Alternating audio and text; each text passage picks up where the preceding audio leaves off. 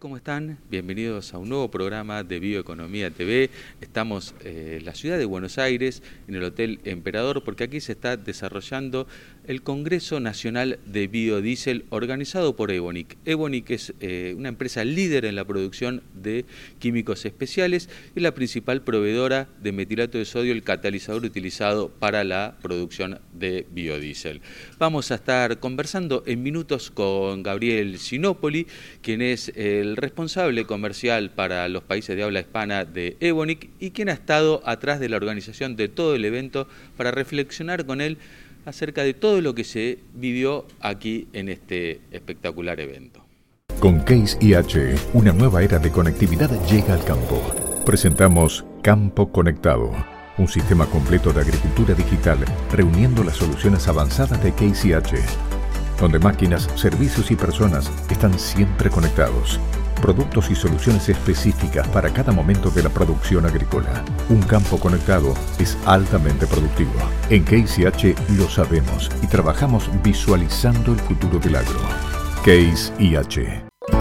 Sustentabilidad es mucho más que pensar en el futuro. Es producir hoy la tecnología que recorre nuestros caminos. Es ofrecer nuevas energías al transporte, logrando un impacto positivo en las comunidades de las que formamos parte es tener un fuerte compromiso con lo que hacemos y hacerlo cada vez mejor. En Ibeco creemos que sustentabilidad es mucho más que pensar los caminos del futuro. Es construirlos juntos. Ibeco. New Holland, estar en todo momento significa estar siempre, escuchándote, acompañándote. Significa producir en el mismo suelo todos los días y ofrecerte los productos y soluciones que necesitas para que lo sigas haciendo. Significa compartir momentos, esos que solo se comparten en nuestro campo, disfrutándolo, caminándolo juntos, viviéndolo juntos. Significa ser equipo y ser familia, porque compartimos el mismo campo. New Holland, en todo momento.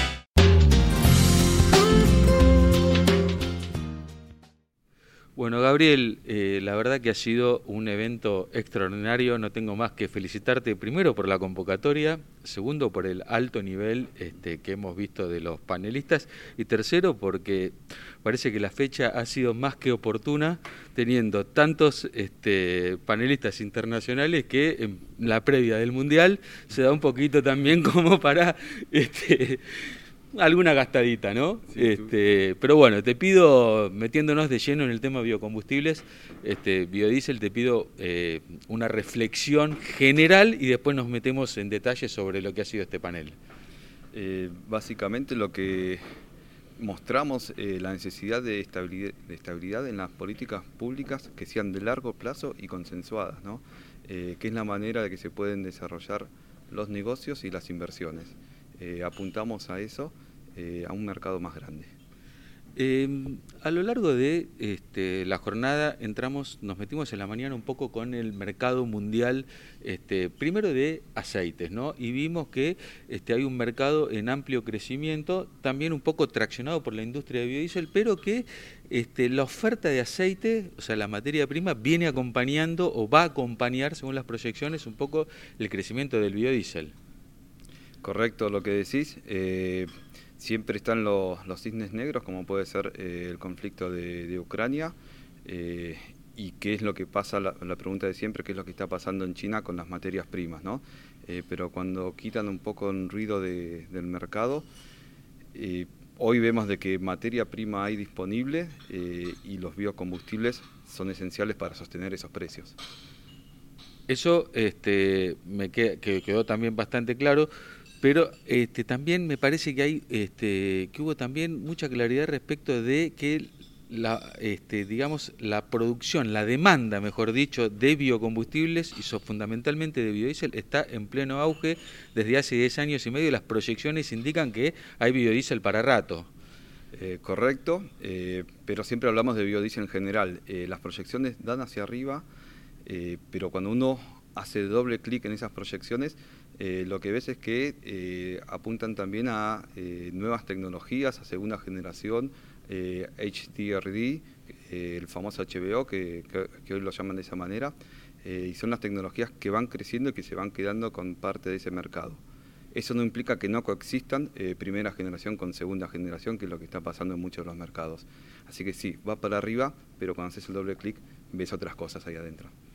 Te quería pedir alguna una reflexión. A mí este, me impactó mucho la presentación de este, Batistela de Brasil sobre este, el, cómo viene creciendo el biodiesel allá, más allá de algunas puntualidades que han tenido en los últimos dos años, primero por la pandemia, segundo por un poco la inflación y, contener los precios de los combustibles, eh, pero están retomando de nuevo el mandato. Eh, para ir a B15. Brasil arrancó después que nosotros con el tema de biodiesel y este, hoy ya están produciendo más del doble de lo que producimos nosotros en menos de 10 años. Este, ¿Cómo ves, Ebonic, el mercado brasilero? El mercado brasilero es súper interesante, súper pujante y es eh, la consecuencia de políticas públicas estables, eh, consensuadas y de largo plazo, ¿no? Eh, y como todo en Brasil, cuando crece un poco, crece muchísimo. ¿no? Brasil es enorme y todos los números esos lo, van reflejando. Eh, pero Batistela dijo algo todavía más interesante, eh, no solo que, quieren ir a B15 el año que viene, y no de, manera tan gradual, sino que él planteó la necesidad de políticas públicas regionales de biocombustibles y lo importante que sería que toda la región Sudamérica eh, se presente como proveedores globales de biocombustibles, dado que la materia prima está localizada acá. Sí, ahí mencionó eh, también, bueno, todos los mandatos que hay este, en Sudamérica, Colombia tiene su mandato, Bolivia tiene su mandato, Paraguay tiene su mandato, este, incluso Chile, que quizás sea el país que este, menos eh, alineado está a la producción de, materias primas. Entonces me parece que en la región tenemos un este, potencial enorme que creo que quedó claro aquí para este, el crecimiento de los mercados de biocombustibles en general, ¿no? Eh, y también esto que este, en Paraguay se está construyendo la mayor planta, este, mencionaban hoy, de biocombustibles de América Latina. Sí, y agrego un país, Colombia. Colombia eh, creció el B10, eh, pero no solo en porcentaje, sino el volumen de producción de biocombustible. Este año es récord para lo que es Colombia y Ebonic tiene una presencia muy fuerte en ese país. Eh, respecto a los comentarios de Batistela para lo que es el HBO en Paraguay, es una super noticia para la región, porque nosotros también estamos convencidos que pueden coexistir todas las tecnologías y son necesarias eh, para complementarse eh, y llegar a grados técnicos de biodiesel eh, que sean aceptables para el consumidor final. Paraguay tiene todo el potencial al tener la materia prima y una localización también importante. Vos me estás hablando de HBO y, digamos, este, la producción de HBO no requiere catalizador como la de biodiesel. O sea, no es un mercado donde está Ebonic. Eh, ¿Cómo ve Ebonic esto? ¿Lo ve como una amenaza este, o lo ve como algo que un mercado donde se puede meter o, como que puede acompañar creciendo o coexistiendo biodiesel y HBO? Sí, eh, nosotros principalmente lo que queremos es en un mercado dinámico eh, y que no se estanque. Y estas nuevas tecnologías aparecen por más que no consuman catalizadores, eh, son importantes para mantener lo que hoy existe. Son tecnologías que son complementarias, no creo que una sustituya a la otra y solo como aclaración, Ebonic tiene productos que pueden ir para el HBO, eh, para, esa, para ese tipo de tecnología que, se presente, que se va a presentar con más fuerza en Sudamérica y con mucha fuerza en Estados Unidos, sí tenemos productos que van para eso de otra dimensión, ¿no? pero sí tenemos presencia ahí también. Bueno, algún día vamos a charlar de, de, estos productos porque la verdad que yo desconocía eh, y me interesa, me interesa muchísimo. Eh, Gabriel, no te robo más tiempo, sé que tenés que desarmar todo esto, este, así que bueno, muchísimas gracias por prestarte a conversar con Bioeconomía TV y felicitaciones por el evento. Muchas gracias, un gusto eh, y gracias por estar acá siempre.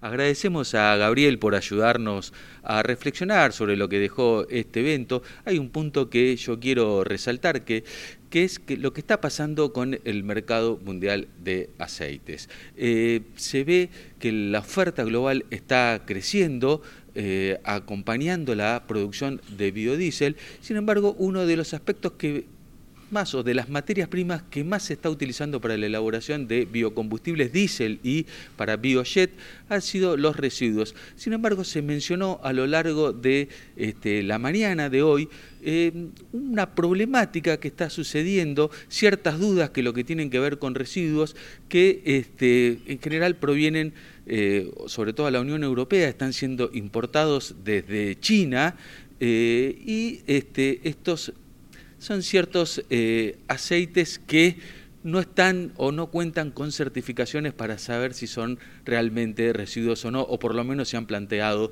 dudas al respecto. Sin embargo, esto no implica que hay un futuro este, muy alentador para los biocombustibles como una solución ya, una solución real y concreta para la descarbonización del transporte y lo más importante es que de forma inmediata. No hay que esperar, no hay que hacer nada para poder comenzar con esto y no tener que esperar 10 años o 15 años para las nuevas tecnologías como el hidrógeno o la electrificación que todavía plantean ciertas dudas, sobre todo en países este, como el nuestro, eh, que además este, tenemos una enorme cantidad de recursos para producir estos biocombustibles, estas materias primas, este, como sean los diferentes aceites vegetales, incluso nuevas materias primas para nuevos aceites que ya están en desarrollo y ya han desembarcado en el país. Eh, les agradezco a todos por acompañarnos con este programa y como siempre pueden seguirnos a través de nuestras redes sociales, suscribirse a nuestro newsletter y navegar a través del portal bioeconomía.info para estar informado de todo lo que pasa en el mundo de la bioeconomía. Muchas gracias y los espero la semana que viene con un nuevo programa de Bioeconomía TV.